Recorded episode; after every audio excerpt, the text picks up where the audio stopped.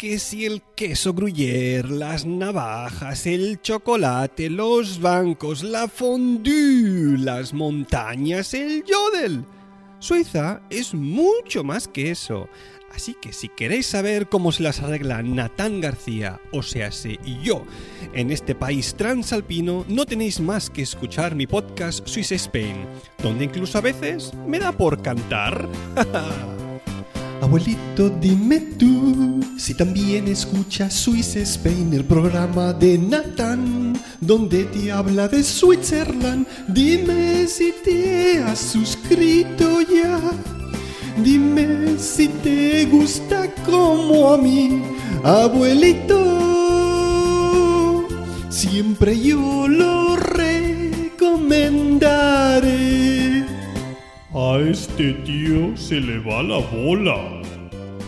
Swiss Spain, un programa de la red de Milcar FM.